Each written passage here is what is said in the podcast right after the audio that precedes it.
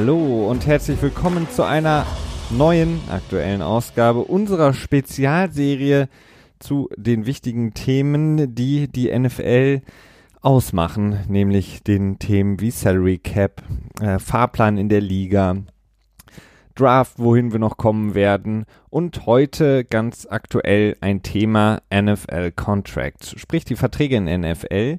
Denn wir befinden uns ähm, ja ganz kurz vor dem Beginn der Free Agency, ähm, da in der Zeit, in der Verträge geschlossen werden, über Verlängerungen diskutiert wird und deswegen wollen wir heute einmal den Vertrag in der NFL näher betrachten und uns mal anschauen, dass es so einfach gar nicht ist, wie es häufig berichtet, äh, berichtet wird. Häufig natürlich auch bei Twitter in ähm, der dem geschuldet, dass man eben nicht so viele Zeichen zur Verfügung hat. Aber da wird häufig so ein bisschen nur das Grobe eines Vertrages angedeutet und wir wollen uns heute die Details so ein bisschen anschauen, beziehungsweise nicht nur heute, denn da das Thema NFL-Verträge ein relativ komplexes Thema ist und auch ein Thema, über das man etwas länger sprechen kann, wir aber nicht zu lange in einer Folge sprechen möchten, haben wir das Ganze aufgesplittet. Das heißt, heute gibt's den Part 1 sozusagen zu NFL-Contracts und dann nächste Woche Part 2.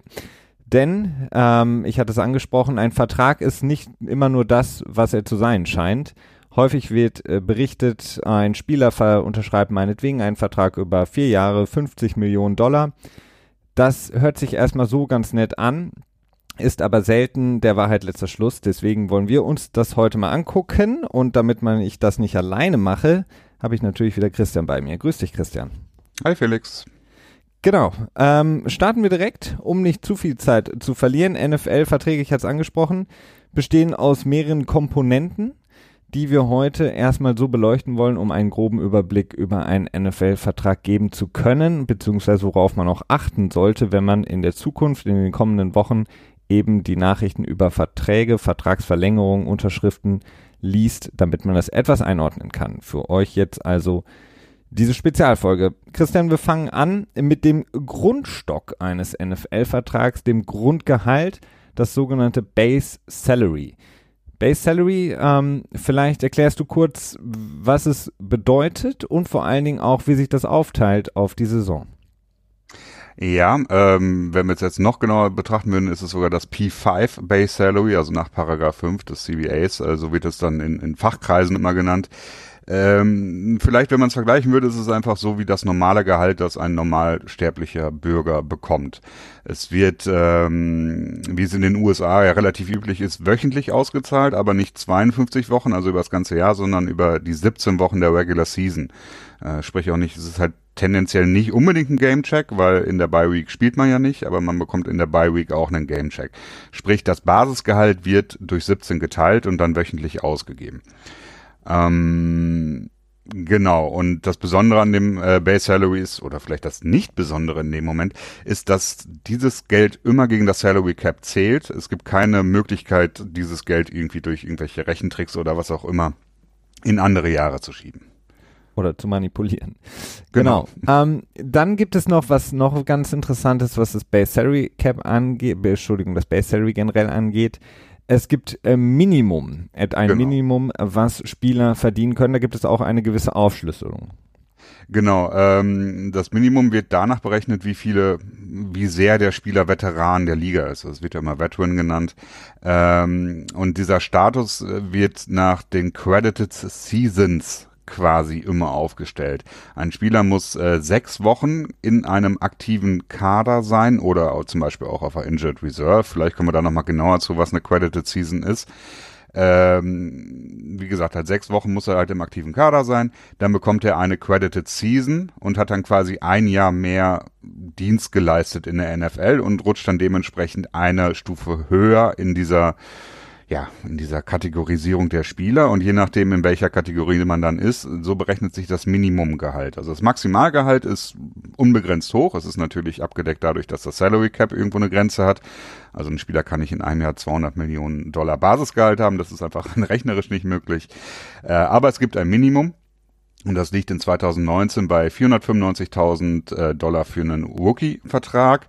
Äh, ich habe noch ein paar andere Zahlen jetzt. 645.000 für jemanden, der zwei Jahre äh, in der NFL spielt und äh, 805.000 für äh, Spieler, die zwischen vier und sechs Jahre an Dienst geleistet haben.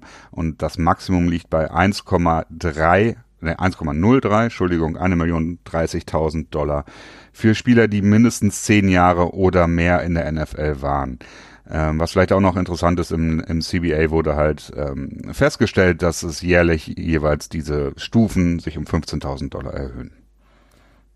Ein weiterer großer Punkt, eine Säule ähm, der NFL-Verträge äh, sind äh, oder ist das sogenannte Signing-Bonus.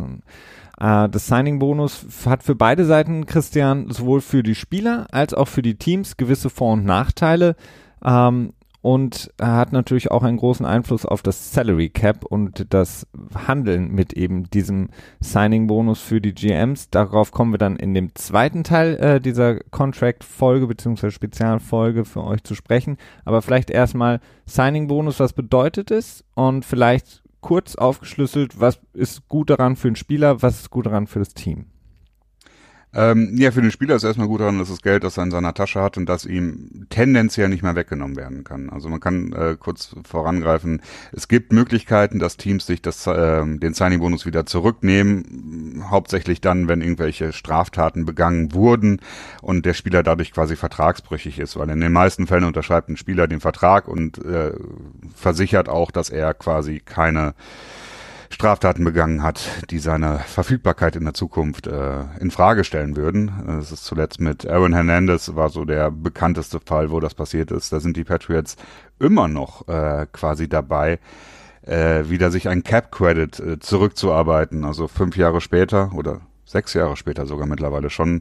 Also das ist eine Sache, die ist relativ, kommt sehr selten vor und wenn, dann dauert es auch sehr lange. Aber das nur so als kleine Randnotiz. Ähm, wie könnte man das vielleicht am besten ins Deutsche übersetzen? Vielleicht als Handgeld? Ich meine, das ist ja, glaube ich, im Fußball mittlerweile auch gang und gäbe, dass äh, Spieler, die quasi Free Agents sind, ähm, ein gewisses Handgeld bekommen. Es ist halt Geld, das ähm, aber nicht aus der berühmten Portokasse. nee, nee, nee. Also alles, was was Spieler quasi an Geld bekommen, äh, wird auch gegen das Cap gerechnet. Das ist so eine Grundregel. Äh, da geht kaum ein Weg dran vorbei. Hm, vielleicht sogar auch praktisch kein Weg dran vorbei, je nachdem, wie man es definiert. Zumindest kein bedeutender Weg. Ähm, ja, das Geld bekommt, beziehungsweise es wird direkt auf das Salary Cap angerechnet, denn das, der Signing-Bonus ähm, ja, ist halt in, in, dem Moment ein Spezialfall. Ähm, der Spieler bekommt das Geld nicht unbedingt direkt auf einen Schlag. Also wenn er jetzt äh, ein Quarterback meinetwegen einen Signing-Bonus von 25 Millionen oder sowas bekommt, das äh, hat er nicht dann unbedingt am nächsten Tag auf dem Konto. Das wird dann ganz gerne mal, ähm, naja, in, in verschiedene Installments, äh, ich weiß jetzt nicht, wie man das auf Deutsch nennen würde, aufgeteilt, ähm, Raten, ne? Ja. Wäre, glaube ich, das deutsche mhm. Wort.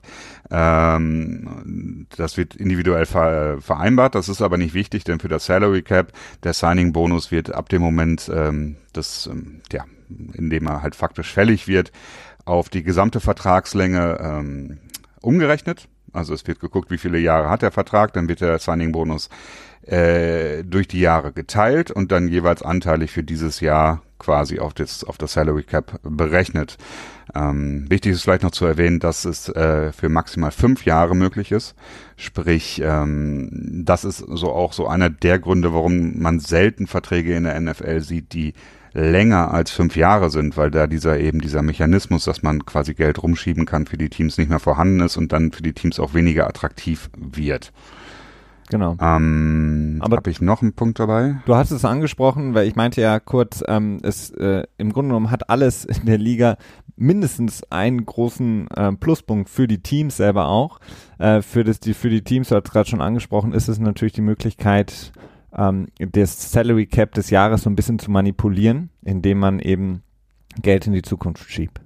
Ja, natürlich. Äh, es ist halt häufig so, dass diese, dass die Basisgehälter bei den Verträgen von Spielern in den ersten Jahren sehr gering sind. Dafür haben die Spieler dann natürlich den Signing-Bonus bekommen. Ähm, der Vorteil für die Teams ist natürlich ganz einfach der, wenn nach drei Jahren erst die Basisgehälter ansteigen, die eben nicht garantiert sind, kann man den Spieler leichter cutten und hat nicht das berüchtigte Dead Money dann am Ende da noch stehen. Genau. so viel zum Signing-Bonus. Wir kommen zum nächsten großen Teil eines NFL-Vertrages. Ähm, das sind Garantien. Und ähm, das ist ja auch häufig das, was man liest, wenn berichtet wird, dass Spieler einen Vertrag unterschreiben.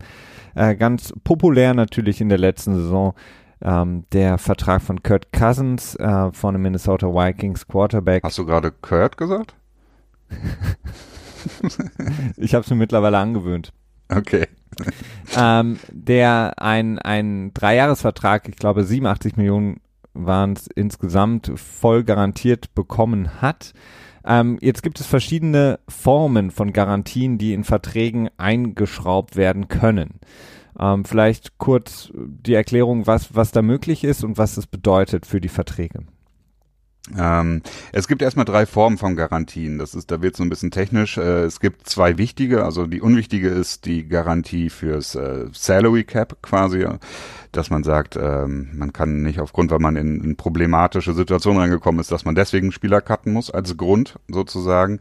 Äh, deutlich häufiger ist die Injury Guarantee. Die wird auch ähm, gerne mal dann immer als als großartige Nummer äh, rausposaunt. Denn äh, die Injury Guarantee ist, wie der Name schon sagt, nur für Verletzungen gültig. Das heißt, wenn sich jetzt ein Spieler meinetwegen äh, wie es jetzt bei Alex Smith das Bein bricht und dann zwei Jahre ausfällt oder vielleicht ein komplettes Karriereende wegen der Verletzung äh, hinnehmen muss, dann sind alle Garantien, die für Injury guaranteed sind, wird er auch an Geld weiter bekommen. Ähm, kommt aber nicht so selten vor und ist deswegen auch nicht so die beste Form der Garantie für Spieler. Viel wichtiger ist die Skill Guarantee oder halt, wenn alle drei Punkte garantiert sind. Also es gibt natürlich auch Full Guarantees, das liest man dann auch immer mal wieder. Ähm, die Garantie für Skill ist halt sehr subjektiv, ähm, da kann man auch nicht wirklich viel argumentieren. Da kann, könnte selbst ein Bill Belichick zu Tom Brady hingehen und sagen so, ja, du bist mir nicht mehr gut genug, ich cutte dich jetzt. Ähm, da kann er nicht wirklich viel gegen machen. Deswegen ist die Skill Guarantee und äh, verbunden mit der Injury Guarantee, am besten alle drei Garantien sind die wichtigsten Faktoren für Spieler. Genau. Und ja, sorry. Ich wollte dich nicht unterbrechen. Alles gut soweit. Ähm, genau. Ähm, Garantien haben aber auch einen großen Faktor, wenn es darum geht, ähm, Spieler zu entlassen, sich von Spielern zu trennen, wenn eben noch Garantien im Vertrag gültig sind. Genau, definitiv. Ähm, nämlich in dem Moment, wo ein Spieler entlassen wird oder der Vertrag äh, terminiert wird, werden alle Garantien, die sich noch zu dem Zeitpunkt in zukünftigen Jahren aufhalten, sprich wenn das Basisgehalt garantiert ist im nächsten Jahr oder im darauffolgenden Jahr, äh, die werden alle quasi zusammengesammelt und auf das, auf das Jahr in dem Moment, wo der Spieler entlassen wird, quasi draufgerechnet. Das heißt, es, es kann dann zum Beispiel durchaus passieren, dass wenn ein Spieler gecuttet wird, aus welchen Gründen auch immer, dass dann äh, die Cap-Nummer, die Zahl der, die an, an die Gehaltsobergrenze angerechnet wird, auf einmal höher ist, als der Spieler, wenn er nicht gecuttet worden wäre, in diesem Jahr für das Cap gekostet hätte. Sprich, alle Garantien in der Zukunft werden äh, zusammengerechnet und auf das Jahr hinauf ge, ähm, gerechnet gibt es noch die kleine Möglichkeit, dass man ähm, mit dem June One, Post-June One Cut äh, ein bisschen agieren kann. Ähm, das ist wahrscheinlich dann auch eher Thema nochmal für die, für die nächste Folge, wo wir uns nochmal ein bisschen mehr damit auseinandersetzen werden oder für weitere Folgen, das weiß ich noch nicht so ganz genau. Aber da gibt's halt auch Möglichkeiten, damit umzugehen. Aber auch wieder Restriktionen, so ein bisschen. Genau. Genau, kommen wir äh, zum auch einem weiteren Punkt, der wichtig ist bei jedem NFL-Vertrag. Und zwar sind das äh, Boni, nicht jetzt der Signing-Bonus, heißt zwar auch Bonus, sondern in dem Moment äh, Roster-Boni oder auch Reporting-Boni, sprich was äh, die das häufig ja häufig gelobte von Coaches, ähm, du bist nur wertvoll, wenn du auch einsetzbar bist und da bist angeht. Ähm, was bedeuten diese Reporting- oder Roster-Boni? Ja, ähm, Reporting-Boni, Roster-Boni sind im Prinzip äh, Boni, die halt einfach gezahlt werden, wenn der Spieler im Kader ist äh, oder wenn er sich halt zu gewissen Zeitpunkten halt meldet. Ähm, es können einmal so einmalige Zahlungen sein, dass man sagt, okay, wenn du irgendwie im dritten Liga, im dritten Tag des Ligajahres noch in unserem Kader bist, bekommst du irgendwie einen 2 Millionen Bonus. Äh, zweieinhalb Millionen Bonus sind es jetzt bei Antonio Brown, die so ein bisschen die, ähm, die Trade-Geschichte für die Pittsburgh Steelers im Moment ein bisschen schwieriger machen. Äh, die sind relativ einfach zu betrachten und die werden auch ähm, quasi sofort gegen das Salary Cap gerechnet, auch wenn der Bonus jetzt zum Beispiel im April liegen würde, würde er trotzdem im März schon gegen den Bonus, äh, gegen das Cap zählen, obwohl der Bonus noch gar nicht gezahlt würde. Es wird einfach davon ausgegangen, dass er bezahlt wird. Ähm, deswegen ist es immer wichtig für die Spieler, dass dieser Bonus relativ früh im Ligajahr ist. Sonst haben wir so eine Situation wie im letzten Jahr mit Des Bryant, der dann halt relativ spät erst rausgeworfen wird und dann natürlich Schwierigkeiten hat, einen Kaderplatz zu finden zu dem Gehalt, das er sich vorstellt, weil äh, viele Teams mit ihrer Kaderplanung halt schon sehr weit fortgeschritten sind. Ähm, dann gibt es aber noch eine andere Form davon, und zwar wenn der Roster-Bonus quasi auf die, ähm, auf die einzelnen Spiele bezogen wird. Sprich, wenn du 17 Spiele im Kader bist, bekommst du den vollen Bonus. Wenn du aber nur 10 Spiele im Kader bist, also im aktiven 46-Mann-Kader, ähm, wenn du dann nur 10 Spiele am Start bist, bekommst du halt nur 10 Siebzehntel dieses gesamten Bonus. Teams machen das natürlich gerne, um sich abzusichern, falls sich der Spieler verletzt, weil wenn er dann auf der Injured Reserve landet, nicht mehr zur Verfügung steht, spart man Geld. Äh, natürlich auch wieder ganz klar, für wen was gut ist in dem Moment, äh, wer sich was wünscht in dem Moment. Ähm, genau. Ähm, in dem Moment können wir, glaube ich, ganz gut dann den Rüberschwung machen zu den likely to be earned und not likely to be earned Geschichten, Felix, oder? Ja, beziehungsweise können wir gut zusammen mit den Incentives auch eigentlich genau. zusammenpacken, mhm. so als den, den ähm, letzten, äh, sozusagen vierten große, große Säule der, der NFL-Verträge.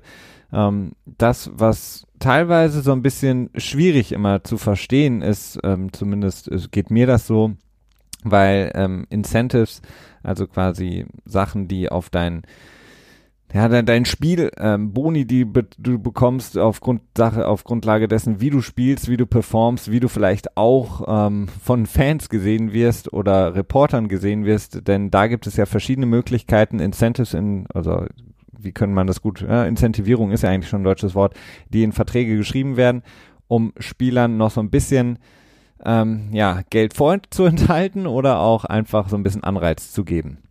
Genau.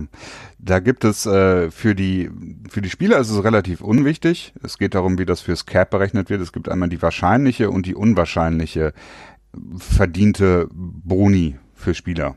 So könnte man es nennen. Also likely to be earned and not likely to be earned. Ähm, hat man häufig, man sieht, okay, wenn der Quarterback für viereinhalbtausend Yards passt, bekommt er irgendwie eine Million extra. Oder wenn äh, der Running Back für eine äh, für 1000 Yards rusht. Oder wenn ein Spieler 50, 70, 90 Prozent der Snaps auf dem Feld steht. Oder wenn er in den Pro Bowl kommt. Oder bla bla bla. Gibt es halt ganz viele Möglichkeiten die dann quasi als Teams, als ähm, Karotte benutzt werden können, indem man den Spielern vor die Nase hält, damit sie auch möglichst motiviert spielen äh, oder man sich darauf einigt, äh, quasi so den Vertrag ein bisschen aufzublähen.